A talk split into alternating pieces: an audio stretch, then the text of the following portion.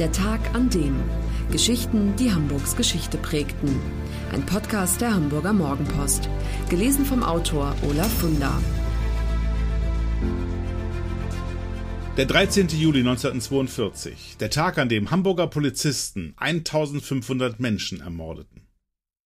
Es ist eines der fürchterlichsten Verbrechen des Zweiten Weltkriegs. In dem Dorf Djojewo sterben an einem einzigen Tag 1500 Männer, Frauen und Kinder. Ein Massaker, für das nicht etwa die berüchtigte SS die Verantwortung trägt. Es waren auch keine Wehrmachtssoldaten, die hier abdrückten. Ausgerechnet Polizisten waren es. Polizisten aus Hamburg. Der 13. Juli 1942, ein Datum, an das in Djojewo bei Lublin bis heute jährlich erinnert wird. An diesem Tag rückt das gesamte Hamburger Reservepolizeibataillon 101 in das polnische Dorf ein. Eine Chance zu entkommen gibt es nicht. Das Judenviertel ist umstellt. Am frühen Morgen richtet Bataillonskommandeur Major Wilhelm Trapp eine Ansprache an seine Männer.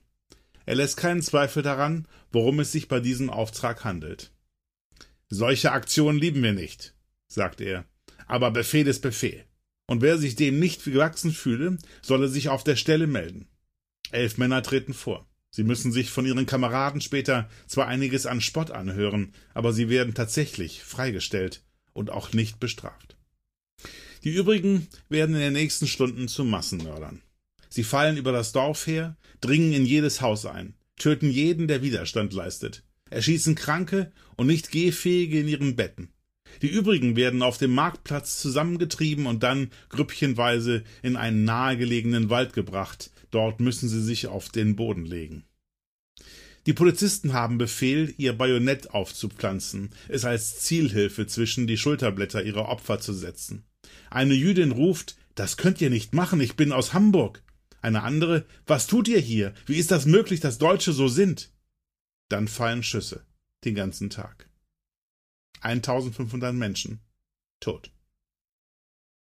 Und es folgen weitere Mordaufträge. Lomaji, Serukomla und Mirce Jack sind die Namen dreier Dörfer, in denen das Bataillon ähnliche Massaker anrichtet. Daneben kommt es immer wieder zu sogenannten Hasenjagden. Dabei durchstreifen die Polizeibeamten die Wälder auf der Suche nach Juden, die sich dort verstecken.